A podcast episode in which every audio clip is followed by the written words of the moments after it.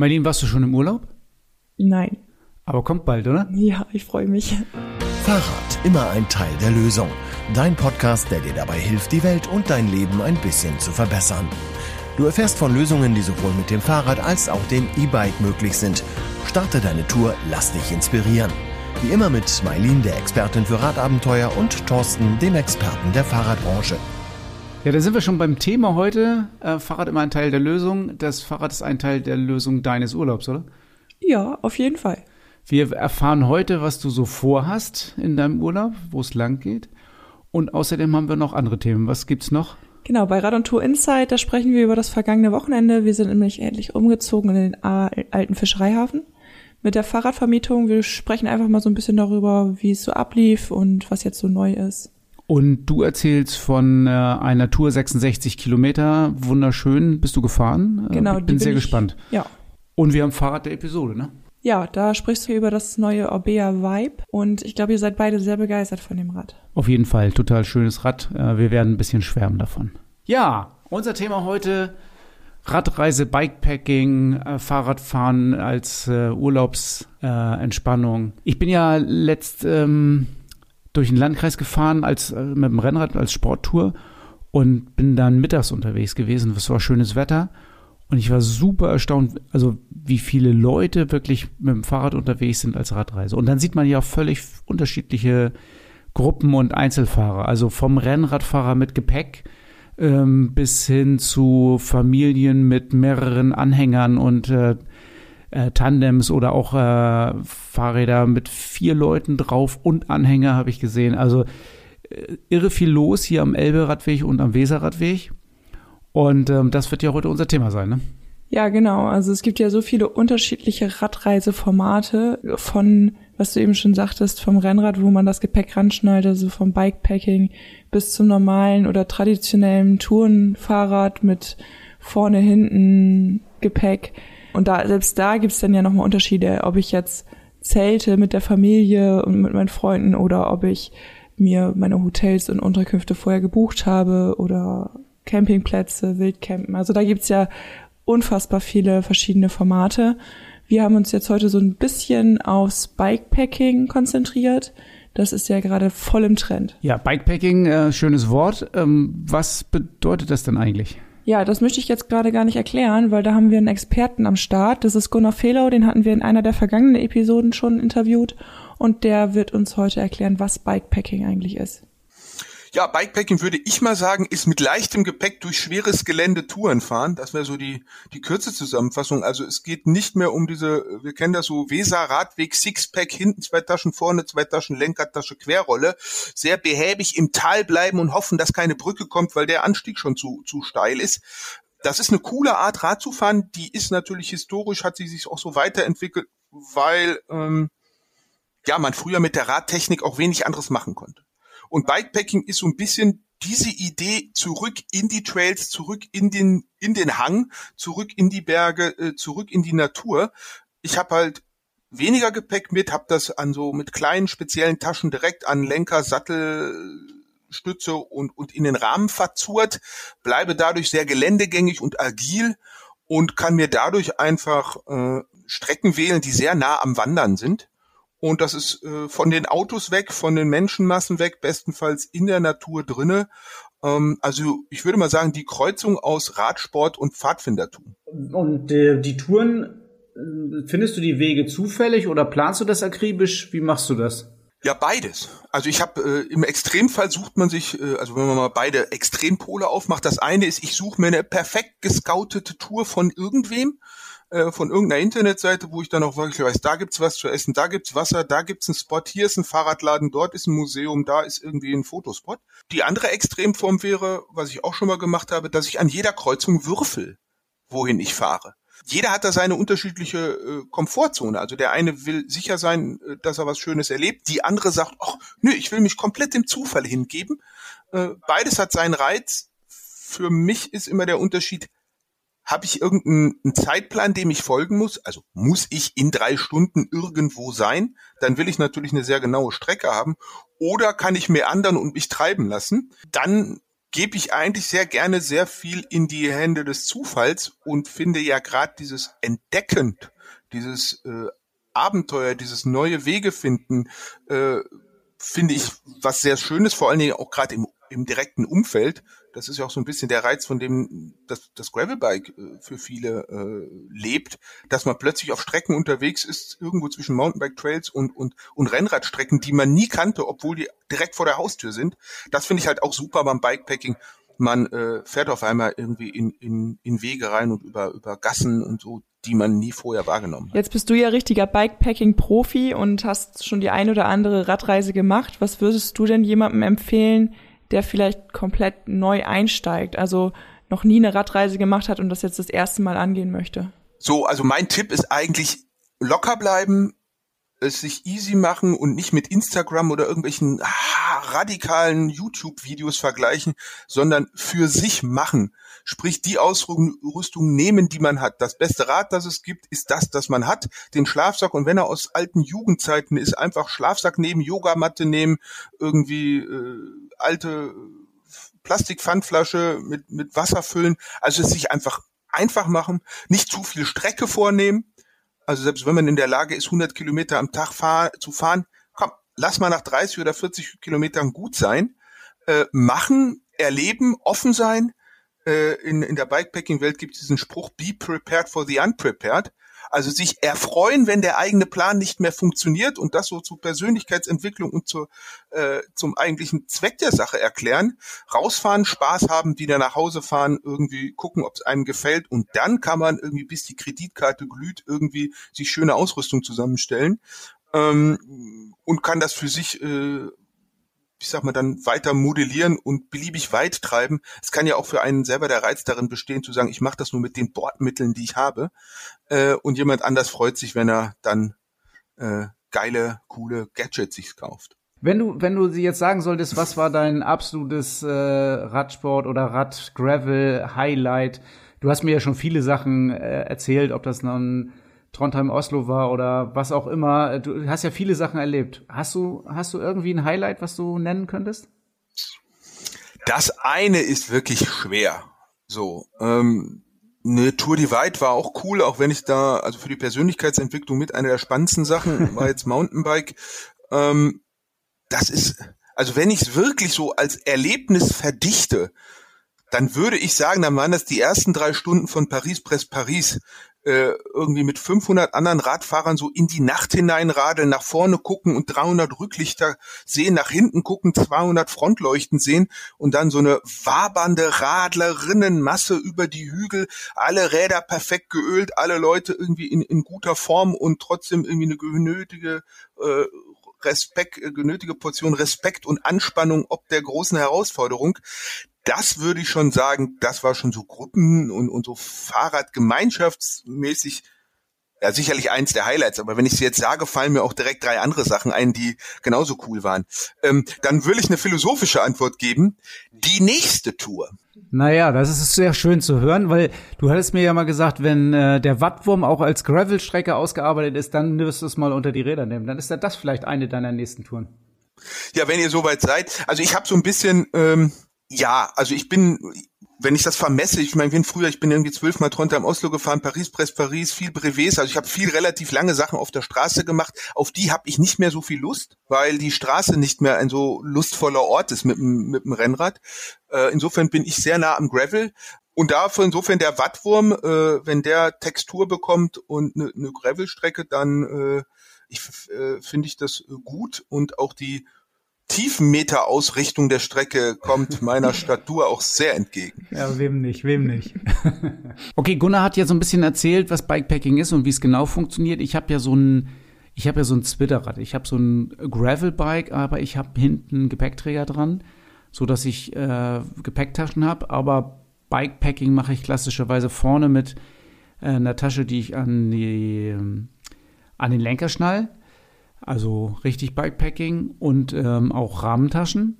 Ähm, wie stattest du dein Fahrrad aus, Marlene?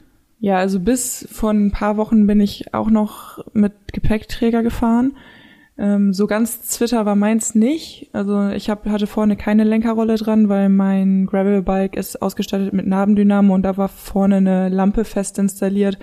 Die ist sich so ein bisschen in die Quere gekommen mit der Lenkerrolle. Deshalb hatte ich vorne ähm, so eine Klickfixhalterung dran mit einer Tasche, ähm, hinten mein Gepäckträger und dann noch eine kleine Rahmentasche.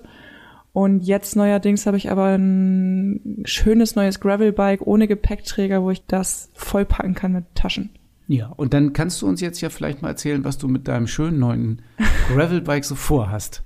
Ja, Mike und ich, wir wollen auf Radreise gehen Ende August und da bin ich auch schon voller Vorfreude. Ich habe die Tour schon geplant. Es geht von Cuxhaven nach Friedrichshafen zur Eurobike und von da aus dann zum Kronplatz nach Italien. Es geht von Cuxhaven zur Eurobike, das heißt also, das ist eine Geschäftsreise eigentlich. Könnte man so sagen. das ist das. Das ist es, ja, okay. Ja, hört sich gut an. Ähm, wo fahrt ihr genau lang? Weißt du das schon? Jein, also ich habe jetzt so grob schon mal bis äh, Marburg auf jeden Fall geplant. Und von da aus vertraue ich dann ganz auf die Komoot-Streckenführung.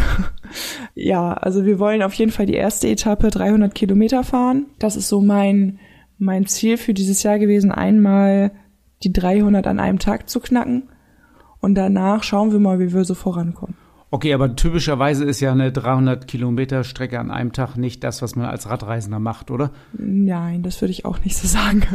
Habt ihr euch vorgenommen, weil du unbedingt nochmal 300 fahren wolltest? Genau, das ist der erste Tag und die anderen Tage gehen wir auch relativ gemütlich an. Also das ist zumindest meine Intention, immer so um die 100 bis 150 Kilometer und dann genau schauen wir, wie weit wir kommen und falls wir es nicht in fünf Tagen darunter schaffen nach Friedrichshafen, dann gibt's vielleicht auch noch eine kleine Zugfahrt zwischendurch. Und ähm, ich habe gehört, wer möchte, darf euch auch gerne mal eine Etappe lang begleiten. Auf jeden Fall. Ähm, die Tour, die können wir, glaube ich, auch schon direkt in die Shownotes mit verlinken. Wer da Lust hat, wir starten am Freitag und ähm, der darf uns gerne begleiten. Eine Etappe oder auch mal zwei Etappen oder wie machen wir das?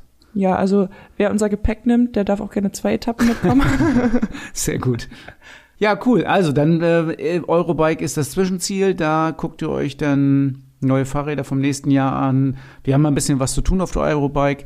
Wir können ja schon mal ein bisschen äh, spicken. Wir werden auf der Eurobike auch einige Interviews führen und die werden wir im Podcast haben, denke ich. Ja. Und nach der Eurobike geht's ja weiter. Wir machen dann ja Radurlaub am Kronplatz. Da bin ich dann auch mit dabei. Und von der Eurobike zum Kronplatz wollen wir eigentlich auch mit dem Fahrrad fahren. Genau, da hast du, glaube ich, schon ein bisschen was vorbereitet. Da ähm, habe ich gesehen, gibt es ein paar Berge zwischen. Ja, kleine Erhebungen sind da wohl zwischen. Nee, hast recht, es sind ein paar Berge dazwischen. Ich hätte ja eigentlich Lust, über den Arlbergpass zu fahren und danach könnte man äh, gemütlich über den Brenner fahren. Ich habe aber letzt auch gedacht, wir könnten natürlich auch übers Timmelsjoch rüber und dann da hinfahren. Das ist ein bisschen mehr. Werden wir mal sehen, wie fit wir sind, wie wir Lust haben. Und dann äh, haben wir ja quasi schon fast eine Alpenquerung gemacht. Ja, also ich freue mich riesig. Ich, äh, das ist auch meine längste Tour, die ich bisher oder fahre, so als Radreise. Meine Tour davor, das war so Cuxhaven Leipzig oder ähm, in den Harz. Aber das ist doch jetzt schon mal nochmal eine ganz andere Nummer. Ja, auf jeden Fall eine längere Tour. Hast du ungefähr eine Idee, wie viele Kilometer das von Cuxhaven zu Eurobike sind? Ja, das sind 880 Kilometer etwa. Also ich plane noch mal so ähm, 50 bis 100 Kilometer mehr ein, weil Mike und ich sind ja schon ziemliche Brieftauben. und da würde ich jetzt nicht ausschließen, dass wir uns gar nicht verfahren. Ähm, mit 6400 Höhenmetern und in fünf Tagen wollen wir das ganze Ding eigentlich schaffen. Brieftauben, weil ihr noch ein paar Kreise dreht oder wie ist das gemeint? Ja, also wenn man sagt, man fährt nach links und dann fährt man doch nach rechts und solche Sachen könnten eventuell passieren, aber. Okay. Ja, wenn wir was sehen, wir sind dann gespannt, was ihr danach zu berichten habt. Wenn du jetzt so unterwegs bist auf Radreise, was darf denn in deiner Tasche auf gar keinen Fall fehlen? Äh, eine Flasche Bier? Nee, mal im Ernst, ja, was darf auf keinen Fall fehlen? Ich finde es immer total ärgerlich, wenn ich aufgeschmissen bin, wenn ich eine Panne habe. Deswegen nehme ich äh, mir ein gutes, wirklich gutes Multitool mit. Mit dem Multitool kann ich eigentlich schon relativ viel reparieren. Und ein Handy falls ich Reparaturvideos brauche. Also ich gucke da jetzt nicht drauf, aber das, wenn man nicht alles an seinem Fahrrad schon mal selber repariert hat, dann wäre es, glaube ich, ganz gut, dass man ähm, irgendwelche YouTube-Videos sich angucken kann, wie das eine oder andere zu beeben ist. Da gibt es nämlich wirklich gute Tipps in, im Internet, wie man seine Reparaturen unterwegs auch meistern kann. Also Multitool darf in keinem Fall fehlen. Ich habe auch immer gerne selbstklebende Flicken dabei, weil das dann relativ schnell und einfach funktioniert. Und ich habe auch immer einen Ersatzschlauch dabei, natürlich eine Luftpumpe oder eine CO2-Quadrone. Damit kann ich eigentlich schon mal das meiste machen. Da habe ich schon mal eine gewisse Sicherheit, damit ich weiß, dass ich auch da ankomme, wo ich hin will. Was fehlt bei dir denn niemals? Ja, bei mir ist es die Kamera. also die darf eigentlich nie fehlen, weil ich bin da ganz leidenschaftlich unterwegs, was Fotografieren und Videos und sowas angeht. Und ähm, gerade solche Ausflüge, da muss ich eigentlich immer alles mit protokollieren. Und ähm, dann habe ich gelernt auf der letzten Reise nach Leipzig, es dürfen Kabelbinder nicht fehlen. Die können einem im Notfall auch äh, die Tour retten.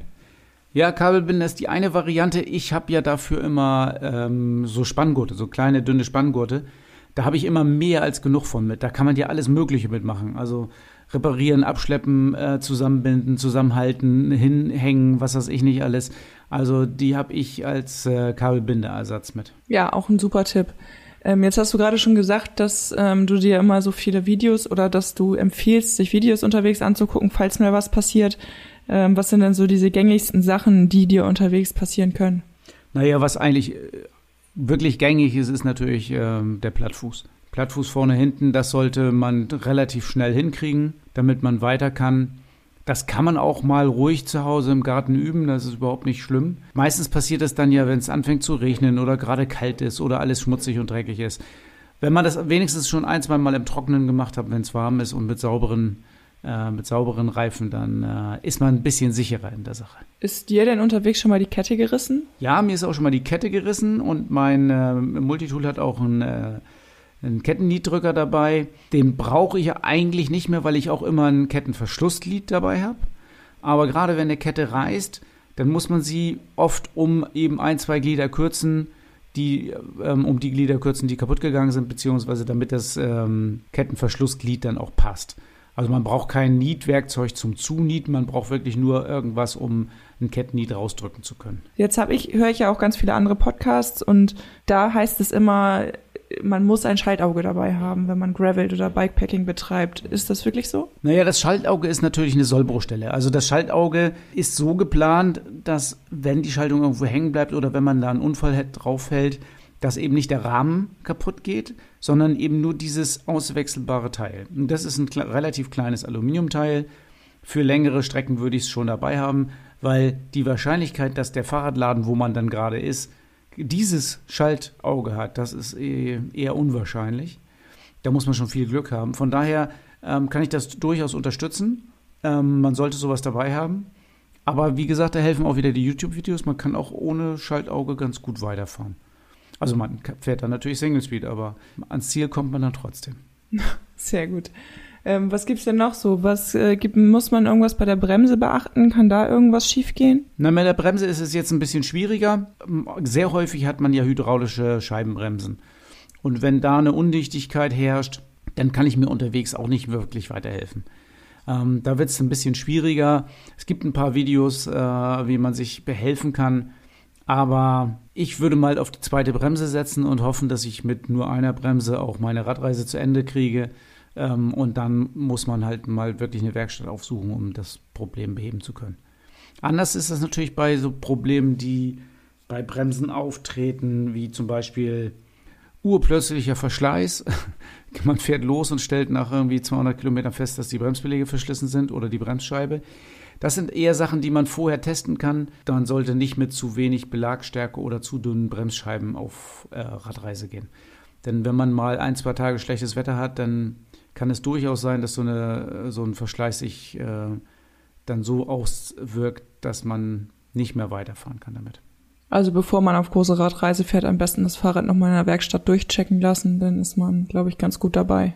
Mindestens mal eine Inspektion machen äh, vor einer Radreise. Kann man vielleicht selber machen oder ansonsten nutzt man die Hilfe von einer Fahrradwerkstatt und lässt da eine Inspektion machen, dann weiß man zumindest, äh, wie der Zustand des Rades ist. Gut, jetzt haben wir darüber gesprochen, ähm, was bei dir auf gar keinen Fall fehlen darf, was ich in, meinem, in meiner Packtasche auf jeden Fall dabei habe, was an Werkzeug dabei sein muss.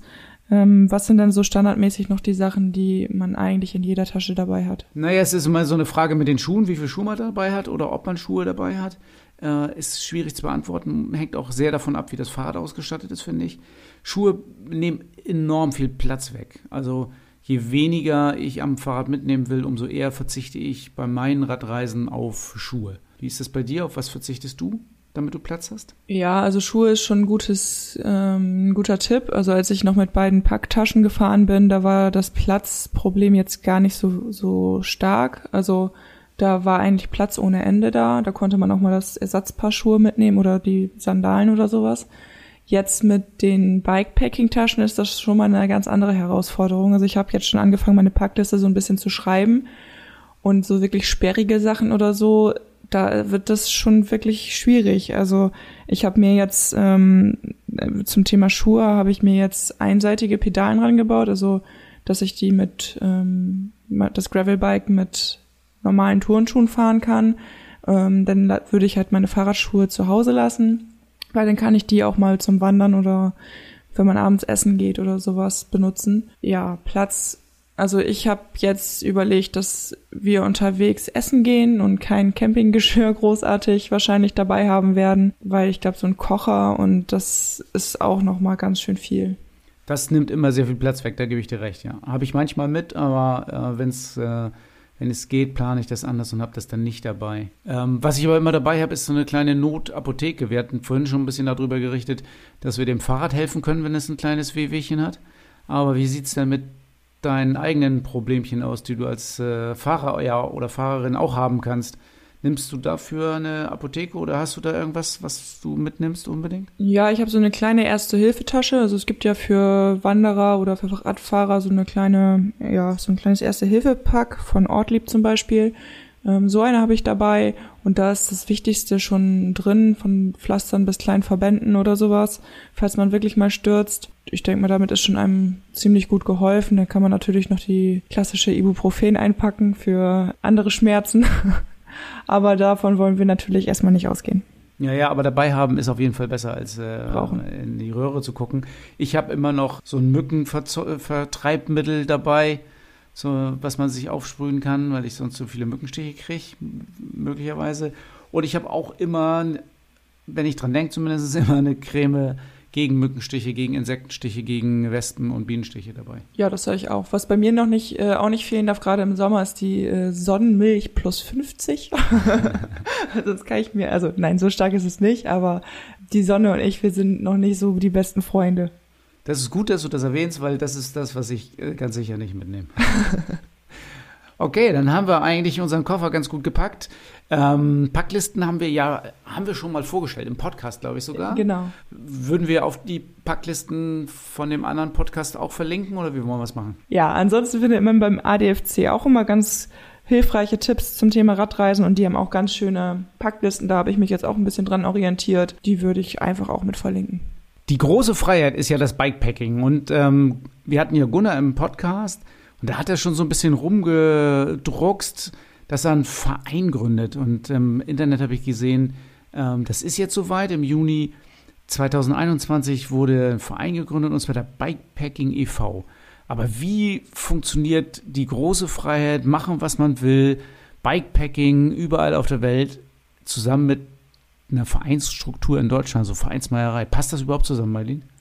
Ja, also der Verein, der, die Idee des Vereins ist, diesen Sport, diesen Bikepacking-Sport zu fördern und Bikepacker und Bikepackerinnen sichtbarer zu machen. Ähm, dabei geht es hauptsächlich um diese umweltschonende Form des Bikepackings, das halt zu vermitteln. Also ich nehme immer mehr Müll mit, als ich da lasse. Also das, was ich mitnehme an Müll, das nehme ich doppelt quasi wieder mit. Und ähm, der Verein, der löst natürlich auch viele Dinge, die einem vielleicht im ersten Moment gar nicht bewusst sind. Also ob es jetzt irgendwelche Haftpflichtgeschichten sind oder vielleicht auch das ganze Thema Wildcampen. Da ist so ein Verein natürlich super und gerade auch bei so Veranstaltungen oder gemeinsamen Ausfahrten wie dem der Grenzstein Trophy oder dem Candy Bee Graveler, da hast du dann halt so einen Verein im Rücken, der dir dann auch bei solchen Sachen wirklich hilft, wie die ganzen rechtlichen Geschichten. Okay, es gibt schon über 100 Mitglieder, 40 Gründer und Gründerinnen sind da mit dabei. Ähm, wie du schon gerade gesagt hast, geht ein bisschen um äh, Versicherungsfragen und um Organisationsfragen. Du hast ein paar Events erwähnt, ähm, GST, Mainfranken Gravella, da sind ja auch noch ein paar andere Events, äh, die damit intro, äh, interessant sind. Ähm, es gibt eine Jahresmitgliedschaft für 39 Euro und es gibt auch noch eine Probemitgliedschaft für 19 Euro. Ähm, wir werden Ihnen sicher in den Shownotes verlinken, die, den Zugang zu Bikepacking e.V., oder? Ja, genau.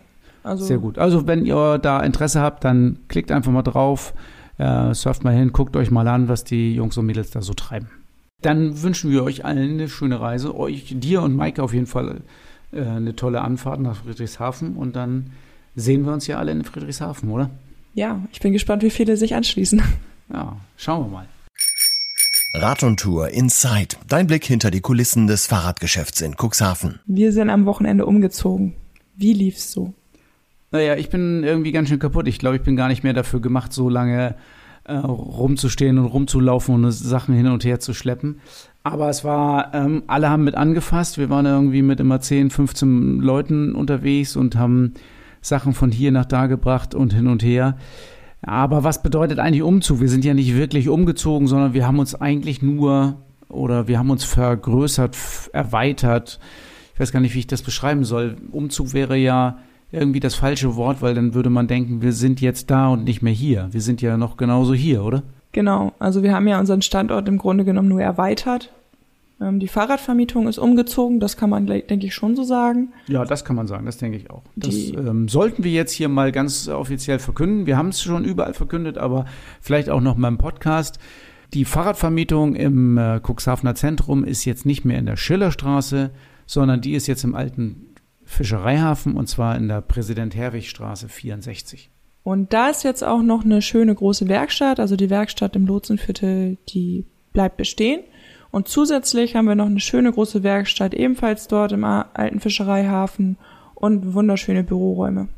Ja, ähm, Büro und Werkstatt ist allerdings nicht zugänglich für die Öffentlichkeit, auch nicht für unsere Kunden weil wir da wirklich äh, in Ruhe arbeiten. Die Werkstatt, wo man äh, einen Ansprechpartner findet, ist immer noch hier in der Schillerstraße 45. Da kann man sein Fahrrad ganz normal reinschieben und findet auch einen Ansprechpartner.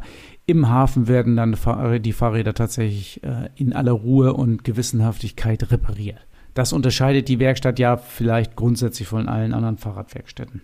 Nicht, dass man sich wundert, dass man da nicht reinkommt, meine ich. Naja, was es, was es auf jeden Fall noch zu berichten gibt, ist, dass mit dem Umzug auch eine Erweiterung und Veränderung der telefonischen Erreichbarkeit einhergeht und auch eine Veränderung der Telefonanlage. Wir haben gerade in den letzten vier, fünf Tagen äh, relativ viele Mails oder ich habe relativ viele Mails bekommen. Wir können euch nicht erreichen, wir können nicht anrufen. Das war ja schon immer so ein bisschen das Problem, dass man uns relativ schwer telefonisch erreichen kann, weil unsere Telefonanlage eigentlich seit ähm, zumindest seit Corona permanent überlastet ist. Wir haben jetzt mit äh, sehr viele Mittel investiert, um da eine Lösung herbeizuführen. Dass die jetzt noch nicht optimal ist, das liegt auch daran, dass man sich erst noch mal finden muss, was genau wie und wohin geleitet wird. Aber wir haben jetzt viel mehr Menschen, die ans Telefon gehen können und äh, wir haben viel mehr Möglichkeiten, die Telefonate so zu verteilen, dass die dass ein einzelner Anrufer nicht so lange warten muss. Marlene, du hast da ein bisschen was eingerichtet. Kannst du vielleicht mal erzählen, äh, was man für eine Auswahl hat? Ja, also wenn man in der Zentrale bei Rad und Tour anruft, dann ähm, bekommt man erstmal so ein paar Infos an die Hand, ähm, ja, wie die Öffnungszeiten sind und ähm, wie die Termin Terminvereinbarung bei uns abläuft. Und ähm, während der Wartezeit, wo man halt eben auf den nächsten freien Mitarbeiter wartet, hat man dann noch eine Auswahlmöglichkeit, ähm, entweder direkt telefonischen Termin zu vereinbaren, ähm, dann landet man bei uns bei äh, Jackie am Empfang oder man hat vielleicht eine Frage ähm, zu seiner Reparatur, möchte noch irgendwas wissen oder mit der Werkstatt abklären, dann kann man dort auch eine Auswahl treffen oder zur Lieferung und Abholung von irgendwelchen ähm, Werkstattaufträgen oder von der Fahrradvermietung, dann landet man direkt bei Daniel. Oder eben die vierte Auswahlmöglichkeit ist die Fahrradvermietung, dann landet man im alten Fischereihafen. Okay, aber man muss natürlich auch immer dann noch ein bisschen warten und ist ja auch die Frage, ob man telefonisch überhaupt die Auskunft kriegt. Ich finde ja, unser Angebot online ist ja relativ gut. Man kann ja fast alles, was man telefonisch machen möchte, bei uns online direkt machen. Ja, und das Beste ist ja, wenn man sogar den Chat benutzt, dann bekommt man meistens früher eine Antwort, als wenn man bei uns anruft. Also nicht meistens. Ich ähm, habe das festgestellt, dass der Chat viel, viel schneller ist als ein Telefonanruf. Äh, ich weiß, dass äh, nebenbei telefoniert wird und der Chat bedient wird. Von daher, also wenn ihr es wirklich eilig habt, benutzt einfach auf unserer Homepage www.radontour.de die Chat-Funktion. Das ist kein Roboter, der dahinter steht, sondern wir antworten euch tatsächlich in Live und, so, und relativ schnell. Also benutzt den und äh, falls ihr nicht innerhalb von äh, Sekunden direkt eine Antwort kriegt, dann gebt doch einfach eure E-Mail-Adresse da an. Wir melden uns bei euch. Oder ihr könnt auch die Telefonnummer angeben. Wir rufen euch dann an. Das funktioniert wirklich ziemlich gut. Und für alles, was noch planbar ist, gibt es dann auch viele Online-Funktionen wie Terminvereinbarung, äh, Werkstattvereinbarung und also Werkstattterminvereinbarung, Verkaufsterminvereinbarung. Das könnt ihr alles online direkt äh, absprechen. Räder mieten sowieso. Die Online-Vermietung hat absoluten Vorrang. Wenn ihr telefonisch anruft, äh, seid ihr eher hinten dran. Also macht es online. 66 Kilometer Fahrspaß. Der Podcast Tourentipp. Marlene, du wirst ja die Radreise mit Maike machen. Ihr habt auch schon mal zusammen trainiert. Ich war, glaube ich, mit ein paar Leuten Kanu fahren und an dem Wochenende hast du mit Maike eine wunderschöne Tour gemacht und daraus sind die 66 Kilometer. Ist das richtig? Genau, wir sind eine Etappe von der von dem Euro Velo 3 Pilgerradweg gefahren. Der unsere Etappe ging von Bremen nach Hamburg und die wunderschönen 66 Kilometer für euch ähm, gehen heute von Zeven bis in die Harburger Berge. Okay, und ähm, an dem Wochenende hatten wir schon mal irgendwie, oder kurz nach dem Wochenende hatten wir gesprochen, ihr seid irgendwie nie auf Straßen gefahren, ne? Nee, also das fand ich total schön an diesem Radweg. Also es ist ja wirklich so ein richtiger, auch touristischer Radweg. Es war wirklich viel los auf dieser Strecke. Ähm, aber man war wirklich, wirklich in, auf schönen, ruhigen Nebenstraßen, Feldwegen, Waldwegen. Man ist selten mal an der Hauptstraße gefahren. Und ähm, wir haben ein paar Mal die Oste gekreuzt, ähm, bis zu so einem Kuhbach hieß das. Ähm, da, da war dann so das Wasser aufgestaut zu einem Mühlenteich. Und eine noch eine Mühle gab es dann quasi auch sogar so, so ein paar Kilometer weiter. Das war dann in Sittensen. Das war total schön mit so ganz vielen Steinen und und einer alten Mühle und einem Springbrunnen und also es war total idyllisch, ruhig und ähm, ich glaube, ihr seid da auch sogar ein paar Tage vorher noch vorbeigefahren. Ja, äh, genau. Ähm, Klein und Groß Meckelsen, ne? Ja, genau. Da ist es so mit der Innenstadt irgendwie und da ist so ein Sperr, äh, ähm, Sperrteich, genau. Da kann ich mich auch dran erinnern. Total schön. Ich weiß gar nicht, wie wir da hingekommen sind. Ich glaube doch, wir sind auch mit dem Fahrrad gefahren. Wir sind, wir sind ja vom Kanufahren mit dem Fahrrad weggefahren und haben dann eure Strecke gekreuzt. Und das war genau das, wo wir beide gesagt haben, total äh, schön da, ne? Ja. Okay, und wie ging es dann weiter? Ja, also dann von, von diesen beiden ähm, Mühlen ging es dann quasi weiter, ein paar ruhige Wege bis Heidenau. Dort war dann so ein ganz uriger Hochzeitswald, hieß das. Das war so ein angelegter Park mit ganz vielen Jahresbäumen und vielen kunstvollen Akzenten, also so ganz viel aus, ja, es waren so Skulpturen und Regenbögen und also ganz, ganz süß gemacht. So wie Wellen oder was? Ja, sowas in der Art. Ah ja, okay, dann habe ich eine Vorstellung. Haben wir ja schon mal einen Podcast gehabt, Wellen im Landkreis Cuxhaven, ne? Genau. Und ähm, kurz dahinter, also das waren halt immer wieder ganz viel, da, da war eigentlich ganz viel mit Wasser immer. Also das war jetzt keine Nordsee, aber es waren halt immer so kleine Flüsse, kleine Bäche, kleine Seen. Und ähm, so zog sich das eigentlich über die ganze Tour hinweg. Und ab Kilometer 54 ging es dann so ein bisschen bergauf. Da waren wir dann so kurz vor den Harburger Bergen. Und das war dann nochmal so ein kleiner, ja, bisschen anspruchsvoller zum Ende hin, aber auch da waren die Wege immer schön zu fahren. Also da sind wir keine Trails oder sowas gefahren. Das war alles super befestigt und ja, auf die ganzen 66 Kilometer waren es dann im Endeffekt 330 Höhenmeter. Ich denke, das ist für jeden gut machbar. Okay, das ähm, hört sich auf jeden Fall gut an. Die Harburger Berge, wenn man da jetzt nicht die höchsten Berge fährt, die gehen ja auch nur so auf ähm, 100, 150 Meter hoch oder was weiß ich. Das lässt sich ja locker machen und insgesamt 330 Höhenmeter. Hört sich für mich auf jeden Fall cool und entspannt an. Das war's auch. Wer da jetzt Lust hat und sagt, ich möchte mir das Ganze mal anschauen, ähm, wir haben die Tour wie immer auch in unserer Komoot Collection. Den Link dazu findet ihr in unseren Show Notes. Sehr schön. Ich werde sie auf jeden Fall nachfahren.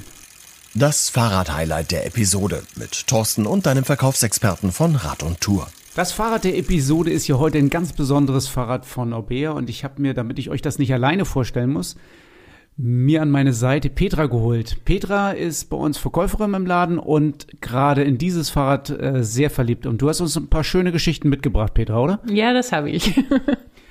ich bin sehr gespannt. Ich finde das Fahrrad ja total geil. Ja. Ähm, erzähl doch mal, was du so erlebt hast. Ja, also ich finde es auch super schön, weil ähm, einfach nur mal so, damit man sich's vorstellen kann, es ist ein wunderschönes E-Fahrrad, was aber nicht auf den ersten Blick aussieht wie ein E-Fahrrad. Und das war eben für die Geschichten, die ich so habe, ähm, ausschlaggebend. Also ich hatte als erstes eine Dame, die eigentlich reinkam und äh, ein normales Fahrrad suchte zu ihrem Termin. Und sie ist dann auch eins gefahren und dann habe ich ihr, ähm, weil sie es für einen Urlaub mitnehmen will, auf einen Wohnwagenanhänger, durfte es nicht so schwer sein. Und dann habe ich eben auch das Vibe gezeigt und ja, sie fand das auch ganz schön, ist dann trotzdem das andere gefahren und danach dann das Vibe und kam mit einem so breiten Grinsen wieder, ähm, dass es einfach so gefühlt ähm, ja genau das Richtige war. Und dann habe ich sie gefragt, und wie war es? Und sie so, oh, das ist so schön. Auch vom Gewicht her, das ist eben das Schöne. Die meisten E-Bikes sind ja recht schwer. Ähm, so, ich sag mal, so 25 bis 30 Kilo. Und das äh, Vibe ist eben so, sag mal, bei circa, ich glaube, 16, 17 Kilo. Und ähm, das ist halt für eine Frau, finde ich, auch immer extrem gut handelbar, wenn es auch eben auf den Anhänger hinten drauf muss. Ja, du hast jetzt gesagt, man sieht nicht auf den ersten Blick, dass es ein E-Bike ist. Ich mhm. finde, das sieht man auch auf den zweiten und dritten Blick nicht. Das sieht man ja eigentlich überhaupt gar nicht, dass Nein. es ein E-Bike ist. Ja, das es sind ja äh, viele so Trendräder unterwegs, gerade die im Internet verhökert werden. Die sind ja mit irgendwelchen äh, ominösen Antrieben unterwegs und sowas. Ja. Aber das Vibe von Abea hat ja auch, äh, hat so einen Heckmotor von ja. Male, äh, deutsche Technik, äh, sensationell gut eingebaut ähm, machbar mit auch mit einer App und allem drum und dran. Und ich bin das auch letzt für einen Fototermin gefahren und ich war halt total begeistert und sofort verliebt in das Rad, weil das ja nicht nur super schön aussieht, sondern es fährt sich auch gigantisch gut, so wie du es von deiner Kundin ja. erzählt hast. Ja. Ja, finde ich auch. Und eben, wie du schon sagst, man sieht es halt nicht. Es hat halt einen 250er Akku und der ist im Rahmen verbaut und dadurch mh, mm, ist es einfach vom Gewicht und auch von der Optik her einfach wunderschön. Also kann auch nicht verstehen, wenn, man, wenn einem das nicht gefällt, wenn man nicht eben das klassische E-Bike haben möchte mit einem 500er oder größerem Akku. Ja, du sagst jetzt 250, 250er Akku, mhm. das heißt ja 250 Wattstunden hat genau. der Akku. Ja. Ähm, da das Rad so leicht ist und der Motor auch sehr, sehr sparsam, hast du eine Idee, wie lange da die Reichweite ist? Also wie weit man damit fahren kann oder? Ähm, was für einen Radius kann man damit abdecken? Ja, es kommt natürlich immer ein bisschen drauf an, mit welcher Unterstützung man fährt. Man hat drei Unterstützungsstärken. Ähm, aber so in der einfachsten Unterstützung kann man so auf jeden Fall so 40, 50 Kilometer fahren. Ähm, aber es ist halt eben auch extrem gut fahrbar ohne Akku. Und das ist halt das, finde ich, was äh, einfach den Unterschied macht zu einem klassischen E-Bike. Jetzt habe ich auch gemerkt, als ich gefahren bin mit Rückenwind äh, 27 irgendwie überhaupt kein Problem und dann verbraucht man ja 0,0 Akku. Ja, genau. Ja. Aber wie gesagt, selbst wenn der Akku wirklich mal ähm, leer sein sollte, kann man dieses Fahrrad extrem gut ohne Akku fahren. Ähm, du hattest aber noch eine weitere Kundin oder Kunden, oder? Ja, genau. Da ähm, war es auch äh, sehr nett. Es war eine Familie und die Frau ähm, sollte ein neues Fahrrad bekommen und er wollte auch, ne, wie das ja immer so ist, äh, wenn man noch etwas jünger ist, möchte man ja kein E-Bike und ähm, dann hatte sie das Vibe äh, auch gesehen im Verkaufsraum und es gefiel ihr sehr schön, äh, sehr gut. Und ähm, ich habe sie dann auch fertig gemacht zum, zum einmal zum Probefahren. Und ähm, ja, und sie war eben auch hellauf begeistert, weil eben genau diese Kriterien, über die wir eben gesprochen haben, für sie auch super interessant war. Sie konnte hinten einen ähm, Kinderanhänger anbringen mit einer äh, und das war für sie dann eben, wo sie gesagt hat, das ist genau das richtige Fahrrad für sie. Also sie war auch hellauf begeistert, weil es einfach so schön fährt. Okay, damit wir unsere Hörer nochmal äh, wirklich richtig mitnehmen, das mhm. sind so klassische, die sehen aus wie klassische Fahrräder, genau. so ein bisschen sportlich, ähm, Schutzbleche, Gepäckträger meistens dran. Ja. Ähm, ist, meistens gehört schon eine Tasche dazu, Lichtanlage, alles ist dabei. Ja. Viele schöne Farben, also grün, so ein Bordeaux-Rot, ja. Metallic habe ich da gesehen, das ist auch wunderschön. Und schönes Türkis. Ein schönes Türkis, genau. Also ähm, echte Hingucker und echte Hingucker als Fahrrad und gar nicht als E-Bike zu erkennen. Ja, genau so ist es. Ja, okay, dann haben wir ja tolle Geschichten gehört. Ähm, die Fahrräder kann man direkt bei uns kaufen, weil wir welche vorrätig haben, ne? Auf jeden Fall. Aber man sollte einen Termin machen, ne? Auf jeden Fall. Ansonsten wird's sehr schwierig. Okay, weil also, wir möchten uns die Zeit nehmen für die Kunden und das finde ich auch super wichtig. Ja, auch für so ein Fahrrad ist eine, eine eingehende Beratung und unser Bodyscan ja total wichtig, dass das Fahrrad nachher auch wirklich perfekt passt. Ja. Ähm, dementsprechend einfach bei uns einen Termin machen auf der Homepage und dann ähm, nehmen wir uns die Zeit und dann finden wir das perfekte Fahrrad, oder? Ja, damit sie auch ein schönes, breites Grinsen im Gesicht haben. Petra, vielen Dank, dass du uns das Fahrrad vorgestellt hast. Sehr gerne. Ähm, dann bis nächstes Mal, würde ich sagen. Ja, bis nächstes Mal. Und das erwartet dich beim nächsten Mal bei Fahrrad immer ein Teil der Lösung. Bei unserer Bikepacking-Geschichte hatten wir jetzt öfter das Wort Gravelbike, Gravelbikes gehört. Ähm, ist das äh, eigentlich nur ein Trend, Marlene, oder? Ja, ich würde sagen, das machen wir mal in der nächsten Episode. Sehr schön. Damit haben wir den Ausblick auf die äh, nächste Podcast-Episode. Da geht es um äh, Gravelbikes und ist es nur ein Trend oder bleibt das? Ja, ich freue mich.